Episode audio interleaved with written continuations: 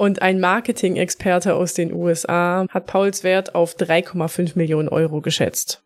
Okay, krass. Und wird im Fokus auch zitiert mit, wir sprechen hier über den ersten Multimillionen-Oktopus der Welt. Ah, ja. ja. Ich bin gespannt auf den zweiten Multimillionen-Oktopus der Welt. Hohe Tiere und wo sie geblieben sind.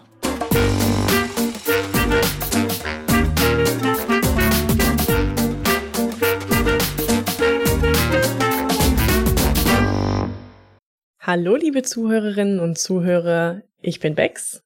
Ich bin Moritz. Schön, dass ihr wieder dabei seid bei der zehnten Folge von Hohe Tiere. Und weil es die zehnte Folge ist, lohnt sich diesmal ganz besonders. Es lohnt sich ja immer, aber diesmal ganz besonders, bis ganz zum Schluss zu hören. Am Ende gibt's nämlich eine kleine Überraschung für euch.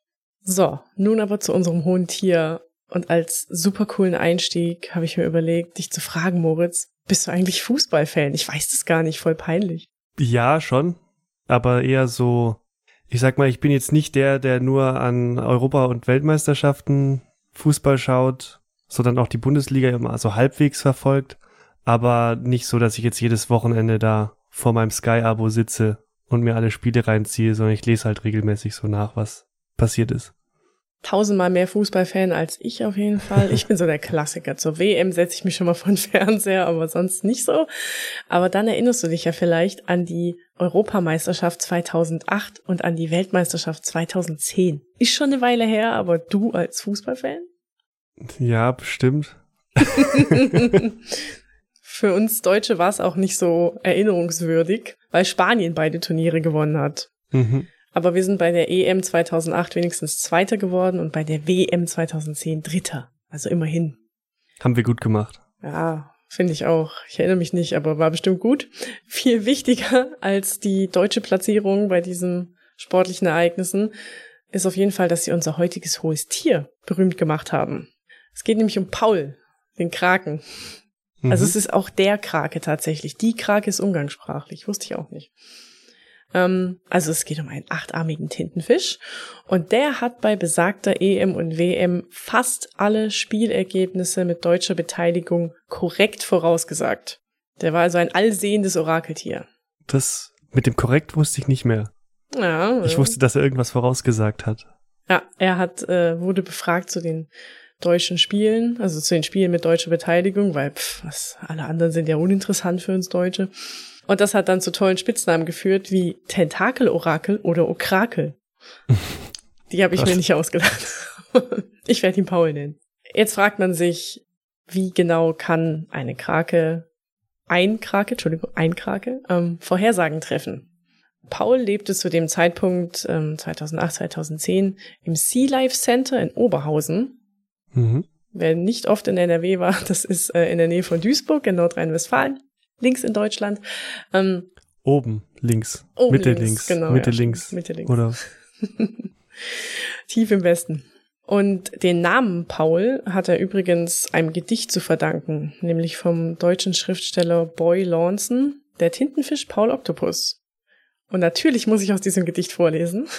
Der Tintenfisch Paul Octopus hockt unten vor dem Bosporus und winkt mit den Tentakeln. Der Taschenkrebs Saul Kneif mal rein, schleicht durch die Dardanellen ein. er will mit Paul spektakeln. Er nähert sich von kreuz und quer und kneift den Paul mit seiner Scher. Und Paul in der Bedrängnis, der färbt, und dies zu Sauls Verdruss, tief hinten schwarz den Bosporus. Wunderschön. Okay, wie, wie alt ist es? Erstmals veröffentlicht 1985. Also älter als ich aber trotzdem noch äh, eine Inspiration, auch in den 2000er Jahren. Und ähm, auf die Idee, Paul überhaupt als Tentakel-Orakel einzusetzen, kam dann die PR-Agentur Dederichs, Reinecke und Partner aus Hamburg. Und das lief so gut, dass es 2011 auch den internationalen deutschen PR-Preis gegeben hat dafür. Aber das heißt, die haben sich einfach überlegt, sowas wäre eine witzige Idee das war nicht so, dass irgendwie Paul davor schon irgendwie medial in Erscheinung getreten ist mit, mit irgendwelchen anderen Vorhersagen oder so. Nee, medial in Erscheinung getreten ist er nicht. Das liegt auch daran, dass Kraken echt nicht so alt werden, so drei bis vier Jahre maximal. Mhm. Und dazwischen lagen ja schon zwei Jahre zwischen den Fußballereignissen. Aber sie haben im Sea Life hatten sie ihn schon vorher beschäftigt mit solchen Spielen, weil Kraken mhm. sind ziemlich intelligent, also man sagt so wie ein Hund oder wie eine Ratte ungefähr und die langweilen sich, wenn die da immer nur im Aquarium rumliegen. Und deswegen hatten sich die Tierpfleger vorher schon überlegt, wie sie ihn beschäftigen und dann kam halt, wie das genau dazu kam, dass diese PR-Agentur die Idee hatte, weiß ich gar nicht genau. Mhm. Aber auf jeden Fall haben sie ihn sehr gut vermarktet. So, jetzt sind wir schon fast da. Wie lief es mit Pauls Vorhersagen. Standardablauf war einige Tage vor dem besagten Fußballspiel, das er vorhersagen sollte, kamen zwei durchsichtige Kunststoffboxen in sein Aquarium und vorne war dann jeweils die Flagge der entsprechenden Nationalmannschaft aufgeklebt. Und jede Box hat oben so einen Deckel gehabt und drin lag Pauls Leibspeise eine Miesmuschel. Wenn man Kraken zum Essen verführen will, dann muss es offenbar eine Miesmuschel sein. Und Paul musste sich dann aussuchen, aus welcher Kiste er die Miesmuschel haben will. Und je nachdem, welcher Kiste er den Vorzug gegeben hat und die Muschel rausgeholt hat, das war dann der vorhergesagte Gewinner. Und das konnte auch schon mal dauern. Paul hat sich da auch gerne mal bis zu einer Stunde Bedenkzeit genommen, welche Muschel er haben will. Und das äh, ja, war dann recht spannend. Ist er geduldig, wenn da sein Lieblingsessen vor ihm liegt? Ich weiß auch nicht, wie lange er gebraucht hat um am Anfang zu checken, dass da die Muschel drin liegt. Oder vielleicht hat er auch einfach gerade keinen Hunger gehabt. Also was, was sie nämlich, ja. glaube ich, nicht gemacht haben, war ihn irgendwie tagelang nicht füttern, nur damit er total Hunger hat. Also hoffe ich zumindest. Und wie gesagt, er lag fast immer richtig. Er hat in diesen, bei diesen zwei Ereignissen insgesamt 14 Vorhersagen getroffen und er hat sich nur zweimal geirrt. Und bei der WM hat er sogar alle acht Spiele richtig vorhergesagt, auch das Finale Spanien gegen die Niederlande. Das ist ja jetzt echt nicht schlecht. Ja, ist eine ganz gute Quote. 12 von 14 Mal richtig. Deswegen ist er auch, also das war ein Grund, warum er dann auch so wahnsinnig berühmt geworden ist. Aber jetzt kann man sich natürlich fragen, ist Paul wirklich ein krasser Fußballfan, Experte, Hellseher? Oder vielleicht doch nicht. Ja, oder vielleicht doch nicht. Ich äh, wusste es nicht, deswegen habe ich nachgelesen. Und Wissenschaftler haben natürlich versucht, das Phänomen zu erklären und zu entzaubern. Ist ja dann auch immer ein bisschen schade, wenn man weiß, wie der Zaubertrick funktioniert. Naja, spontan hätte ich mal gesagt, es ist halt eine kleine Fallzahl, oder?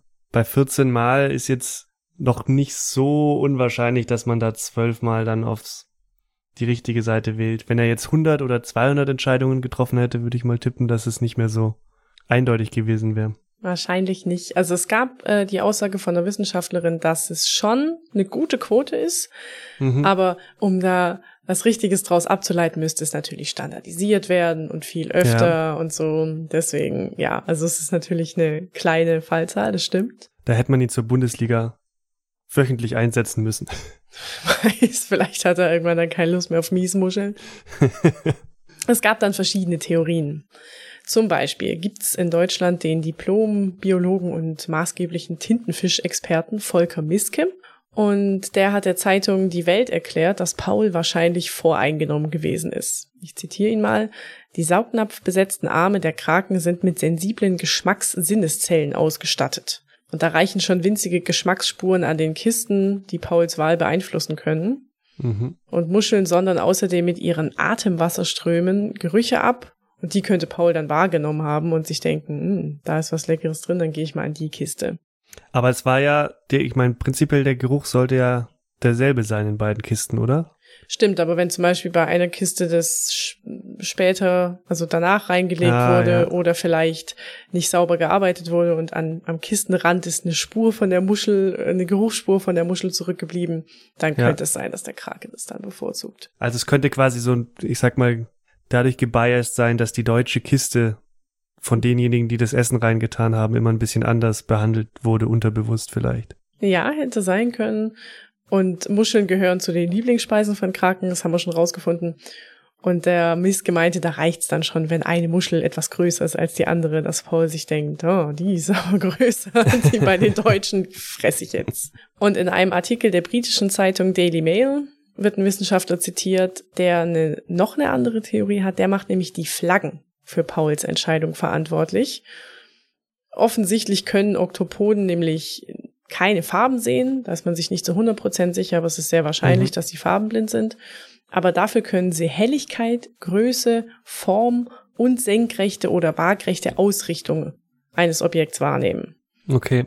Und aus irgendeinem Grund fühlen sie sich zu horizontalen Formen stärker hingezogen. Also der stand einfach auf die deutsche Flagge. Genau und auf die spanische und, und auf die, die serbische, ähm, weil die alle diese Querstreifen haben und besonders der hellgelbe waagrechte Streifen der spanischen Flagge sieht für Paul wohl interessant aus mhm. und deswegen hat er dann die spanische Flagge im Finale gewählt. Aber das sind alles nur Theorien. Es kann auch einfach sein, dass Paul krasser Hellseher ist. Und dann gab es natürlich noch Wissenschaftler, die offenen Betrug gewittert haben. Der ungarische Verhaltensforscher Vilmos Ciani sorry, ich habe den Namen wahrscheinlich wieder falsch ausgesprochen, wird vom Spiegel zitiert. Hinter dem Tier stand wahrscheinlich ein Fußballexperte, der die Lieblingsspeise der Krake in der Box verbergen ließ, die jener Mannschaft zugeordnet war, deren Sieg er erwartete. Also ja, es hätte auch sein naja, können. aber wir haben ja gerade schon gelernt, er kann so gut riechen, dass er das ja so leicht sollte er nicht zu täuschen sein, oder? Na, wenn man dann nicht mit der Muschel an der Box rumschmiert vorher, so außen. also, die eine wurde komplett eingerieben mit Muschel. Wir werden es, glaube ich, nie erfahren. Jetzt war das schon, also trotz aller wissenschaftlicher Erklärungen, war Paul schon eine ziemliche Sensation. Mhm. Die PR-Agentur Dederichs Reinecke und Partner haben den Preis nicht so unrecht bekommen. PR-technisch war Paul ein richtiger Coup. Es war nicht nur in Deutschland so, auch der englische Guardian hat zum Beispiel Artikel über Paul veröffentlicht, japanische, französische Medien und die FIFA selbst, der Veranstalter. Es gab in deutschen Fernsehen Live-Übertragungen des Halbfinaltipps am 6. Juli 2010. Bei der Weltmeistervorhersage waren mehr als 200 Journalisten vor Ort aus Brasilien, Russland, Spanien, den Niederlanden. Also es war ein wahnsinniges Medienecho. Ich muss jetzt auch sagen, es war im Sommer. Da sind Journalisten mhm. naturgemäß dankbar für dem. Und natürlich hat Pauls Ruhm auch die Konkurrenz auf den Plan gerufen. Es gab in anderen mhm. Ländern auch Orakeltiere. Was würdest du für ein Orakeltier nehmen, wenn du eins aussuchen müsstest? Ich glaube, es gab mal irgendwo ein Schwein und eventuell auch Meerschweinchen. Meerschweinchen? irgendwie habe ich das im Kopf. Vielleicht ist auch Quatsch. Aber ein Schwein gab es, glaube ich, auf jeden Fall irgendwo. Okay. Siehst du, weißt du wieder mehr als ich. Oder, ja, oder ich bilde mir ein, mehr zu wissen. ich hätte auf jeden Fall gerne ein Glücks- oder ein Orakelschwein. äh, ja, in Argentinien gab es besonders viele. Tiere, die vorhersagen sollten. Da gab's den Delfin Psycho, den Seehund Mackie, die Schildkröte Jorge, Jorge, schwierig auszusprechen Jorge, für, ja. für Deutsche, und den Papagei Paco, die alle argentinische Siege, glaube ich, vorhergesagt haben und alle Unrecht hatten. Singapur hatte den Papagei Mani, der hat alle vier Viertelfinalspiele richtig vorausgesagt, also auch ein kluges Tier. Und Sea Life in Spanien hatte auch eine Krake, Pepe, der beim Finaltipp auch richtig gelegen hat. Also man hat ganz oft versucht, es zu reproduzieren und einen ähnlichen ja. Medienrummel zu schaffen. Sogar in die Politik hat's Paul geschafft. Der iranische Präsident Mahmoud Ahmadinejad nannte ihn als Beispiel für westliche Propaganda und Aberglauben und als Symbol von Dekadenz und Verfall. Ja. Und eine Folge Hohe Tiere wäre nicht eine Folge Hohe Tiere, wenn nicht Peter zu Wort kommen würde, weil selbstverständlich haben auch Tierschützer sich zu Wort gemeldet und Peter hat dann vorgeschlagen oder hatte Sea Life in Oberhausen gebeten, Paul doch freizulassen. Und zwar an Frankreichs Südküste, wo der Fischfang verboten ist. Sea Life ist damit auch, finde ich, gut umgegangen. Die Sprecherin Tanja Munzig hat gesagt, es ist eigentlich voll die gute Idee von Peter, aber Paul ist schon zu alt, um ihn freizulassen. Jetzt war die WM dann irgendwann vorbei, aber Pauls Ruhm nicht. Im Nordwesten von Spanien gibt's eine Gemeinde, die heißt Cabalinho. Und die haben 30.000 Euro gesammelt von ihren Bürgern. Entschuldigung, Nordwesten ist oben rechts. Nein, oben, oben links. Oh links, Gott. Moritz. oh Gott. Aber es ist wichtig, dass du das nochmal erwähnst. für alle, für alle neuen Hörerinnen und Hörer, wir haben es hier nicht so mit geografischen Angaben. Ja, auch ein roter Faden, der sich durch hohe Tiere zieht. Ähm, genau, die haben von ihren Bürgern 30.000 Euro gesammelt, um Paul als Attraktion auf einem dortigen Tintenfisch-Festival zu zeigen. Und das war dann quasi, sollte eine Ablösesumme sein, damit sie sich Paul leihen dürfen aus dem Sea Life. Allerdings haben sie immer wieder betont, ähm, dass er lebend gezeigt werden soll und nicht auf dem Teller, weil darum geht's nämlich eigentlich bei diesem Tintenfisch-Festival, ganz viel Tintenfisch zu essen. Okay. 2010 hat die Stadt Paul dann auch zum Ehrenbürger ernannt. Also auf dem Festival konnte er nicht teilnehmen, aber Ehrenbürger ist er dann geworden. Mhm. Der Zoo Aquarium de Madrid hat ähm, dann auch mit Sea Life Oberhausen über eine Übersiedlung von Paul verhandelt. Alles so nach dem Motto, so, wir Spanien haben jetzt die EM und die WM gewonnen, jetzt wollen wir auch das Orakeltier haben. Das hat aber alles nicht geklappt. Paul ist in Oberhausen geblieben. Wenn er zu alt ist, um ihn irgendwie ins Meer zu bringen, dann ist er ja, nehme ich an, auch zu alt, um nochmal ihn irgendwo neu einziehen zu lassen. Ich habe auch den Sinn ehrlich gesagt nicht verstanden, soll man ihn doch da einfach lassen. Also Ja. man wollte wahrscheinlich ein bisschen den Ruhm abgreifen, dazu kommen wir auch später noch, aber ja. Wie es allen berühmten Tieren ergeht oder vielen berühmten Tieren ergeht, wurde Paul Werbefigur 2010 für Rewe. Die haben dann mit ihm geworben. Und wir hatten das schon mal in der Folge mit äh, Grumpy Cat. Das muss man hier auch feststellen. Es geht vor allem ums Geld. Na, wenn so Ja. ein Tier berühmt wird, dann verdient man gut Geld damit und das ähm, wollen die Leute dann auch. Die Sea Life Sprecherin Munzig, die hat auch offen eingeräumt. Paul, das war vor allem ein PR-Gag. Wie am Anfang schon gesagt, der ursprüngliche Grund war Langeweile, weil der Krake einfach Beschäftigung gebraucht hat. Und daraus wurde dann eben ein Hit. Und was darf nicht fehlen, wenn ein Tier berühmt wird und die Leute Fan sind von ihm? Bin ich schon wieder hier überfragt. Beim letzten Mal habe ich Tassen gesagt. So, ich wollte einfach nur auf Merch raus. Also du hast eigentlich Ach total so, recht. okay. Voll gut. Tassen gab's nämlich auch. Außerdem Stoff- und Plastiktiere und T-Shirts, wo drauf stand, wir sind Paul. Konnte man alles im Sea Life kaufen. Und ein Marketing-Experte aus den USA, Max Clifford, der offenbar schon die Beatles ähm, vermarktet hat, hat Pauls Wert auf 3,5 Millionen Euro geschätzt. Okay, krass. Und wird im Fokus auch zitiert mit, wir sprechen hier über den ersten Multimillionen-Oktopus der Welt. Ah, ja. Ich bin gespannt auf den zweiten Multimillionen-Oktopus der Welt.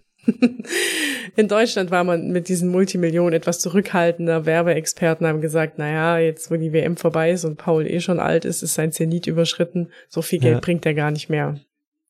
Mit der Aussage, der Zenit sei überschritten, hatten sie dann recht. Am 26. Oktober 2010 ist Paul nämlich eines natürlichen Todes gestorben, fast drei Jahre alt geworden. Das ist ein normales Alter für einen Kraken. Es gab dann eine Pressemitteilung von Sea Life, in der es hieß, er starb in der Nacht friedlich und eines natürlichen Todes. Das war dann auch so das letzte Mal, dass Paul nochmal richtig durch die Medien ging. Ja, klar. Der Oberhausener Bürgermeister hat gesagt, es ist ein schwerer Schlag für Oberhausen und den Weltfußball. Wer soll jetzt den nächsten WM-Sieg richtig vorhersagen? Vielleicht hat diese große Verantwortung, die Orakel Paul übernommen hat, ihn überlastet. Also ich nehme an, es war nicht so ganz, es war so mit ein bisschen Augenzwinkern, aber es waren schon sehr viele Leute traurig. Paul wurde dann auch eingeäschert und es gab ein Kondolenzbuch im Sea Life in Oberhausen. Aber einäschern ist mal was ganz Neues. Mhm, das ist schon sehr besonders für so ein Tier. Wir sind ja eigentlich der Podcast der ausgestopften Tiere. Ich weiß nicht, wie leicht es ist, ne, ne, einen Kraken zu präparieren. Also ich bin kein Experte für Tiere ausstopfen, aber ich kann mir vorstellen, es ist nicht so leicht. Na, wahrscheinlich, also ich weiß nicht, werden nicht Fische und äh, Kraken oder so dann auch eher eingelegt? Eingelegt, dachte ich Hätte auch. ich gedacht. Ja. in Alkohol. Nee, Paul wurde eingeäschert und seine Urne wird auch ausgestellt im Sea Life. Und in der Woche nach seinem Tod haben die Mitarbeiter schwarze Schleifen an der Kleidung getragen. Also er Okay. wurde würdevoll verabschiedet. Es ging dann aber relativ schnell, dass er Nachfolger bekommen hat, Paul II. Der kam aus Montpellier in Frankreich und hat dann im November 2010, also einen Monat später, sein neues Aquarium bezogen, wurde aber meines Wissens nach nie so berühmt wie Paul I. und kam auch nicht bei Vorhersagen zum Einsatz. Okay. Das Sea Life Oberhausen hat ihn würdevoll verabschiedet und ihm ein würdevolles Denkmal gesetzt. Es gibt nämlich, wie gesagt, bis heute die Urne mit Pauls Asche zu sehen und es gibt auch eine Skulptur zu Ehren Pauls. Da kannst du dir mal ein Foto von anschauen. Ich weiß gar nicht, aus was diese Skulptur ist. Sieht auf dem Foto so aus, als wäre es Stoff oder sowas. Oh, Ich denke Kunststoff oder irgendwas Kunststoff, gegossenes. Stoff. Ja, es sieht aber irgendwie so.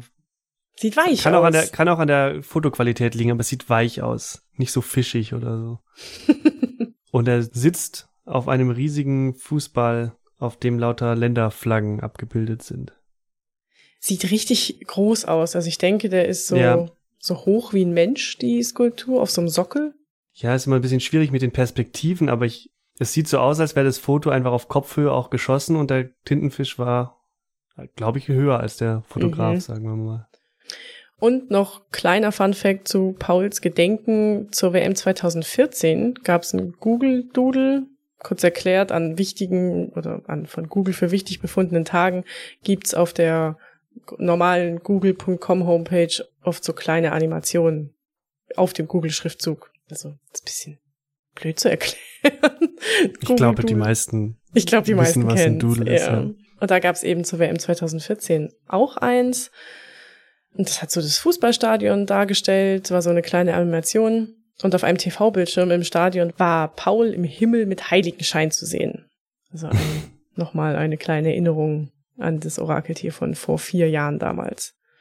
Momentan hat Google übrigens auch ein richtig cooles Doodle. Das ist so ein Spiel zu den Olympischen Spielen in Tokio. Richtig aufwendig. Also zu Sportereignissen geht Google immer richtig ab mit seinen Doodles. Ja, Ja, Pauls Geschichte. Ähm, würdiges Denkmal, eine kurze, aber sehr berühmte Lebenszeit. Und eigentlich irgendwie mal ein bisschen eine nettere Geschichte als so. Also kein, kein krasses Sterben, keine furchtbare Ja. Verfolgung oder so. diesmal kommen wir ohne eine Hinrichtung aus. Ja, ist natürlich, also ich kann schon verstehen, dass es viele Menschen einfach fasziniert, dass seine Trefferquote so hoch war. Auch wenn es, wie gesagt, jetzt bei so wenig Fällen nicht so schwierig ist und auch da vielleicht noch andere Erklärungsansätze dafür gibt, warum er sich zum Beispiel so häufig für die deutsche Seite entschieden hat. Aber das kann ich schon gut verstehen, dass Leute das faszinierend finden. Und ich nehme auch mal an, dass da der ein oder andere auch nicht jetzt mit der Erklärung Zufall oder Glück oder Flagge zufrieden gibt, sondern da wirklich ein paar Leute glauben, der Tintenfisch wüsste irgendwas, was wir nicht wissen oder wüssten. Hast du damals den Paul Rummel so mitbekommen? Man konnte das, glaube ich, wenn man die, die Turniere verfolgt hat, nicht, nicht mitbekommen. Mhm. aber intensiv verfolgt habe ich es nicht, weil also es diese Vorhersagen bei Turnieren von Tieren gibt's ja immer wieder. Ich weiß gar nicht, woher das kommt, warum Menschen da immer wieder auf die Idee kommen. Also ich meine, natürlich jetzt verstehe ich, dass es aus Marketing-Sicht Sinn macht, weil halt die viele Medien gleich aufspringen und es die Leute interessiert. Aber wo das ursprünglich herkommt, keine Ahnung. Stimmt, finde ich eine spannende Frage. Warum man Tiere so oft hernimmt, die sind vielleicht einfach nicht so voreingenommen wie Ja. Menschen. Und das ist, glaube ich, halt so eine Mischung aus, uh, da könnte das Tier könnte was wissen, was wir nicht wissen, und einfach halt Zufall oder sonstige Erklärungen. Das macht es einfach unvorhergesehen und spannend. So, Ja. weil es eigentlich doch ein Zufallselement ist, als wenn jetzt ein Mensch sagt, hm, nach Analyse der Spieltaktiken denke ich, Genau. Spanien wird gewinnen. Und auf der anderen Seite ist aber, also für mich persönlich so, ich glaube, ich habe das bei beiden Turnieren nur so halt, also halt, ich habe es mitgekriegt, aber ich habe es jetzt nicht intensiv verfolgt, weil ich aber insgesamt bei so Turnieren eigentlich dann halt die Spiele schaue, aber mich bei der Berichterstattung drumherum jetzt nicht so viel damit beschäft- beschäftige, außer es sind jetzt die Fälle, wo ähm, Austragungsorte zum Beispiel fragwürdig sind, auch bei Olympischen Spielen oder so. Das finde ich dann wieder spannend, aber ansonsten Ich würde auch gern behaupten, dass ich mit irgendwas politisch Wichtigem beschäftigt war oder 2010 zumindest total fleißig auf mein Abitur gelernt habe. Aber also ich muss auch sagen, ich, im Nachhinein fühle ich mich so, als hätte ich was verpasst. Also ich wusste von Paul, aber der ganze Hype ging irgendwie auch an Ja. mir vorbei. Wahrscheinlich war ich damals noch zu anti-Mainstream. Und ich nehme an, du hast noch einen Fakt über Kraken. Natürlich habe ich einen Fakt mitgebracht. Der tierische Fakt.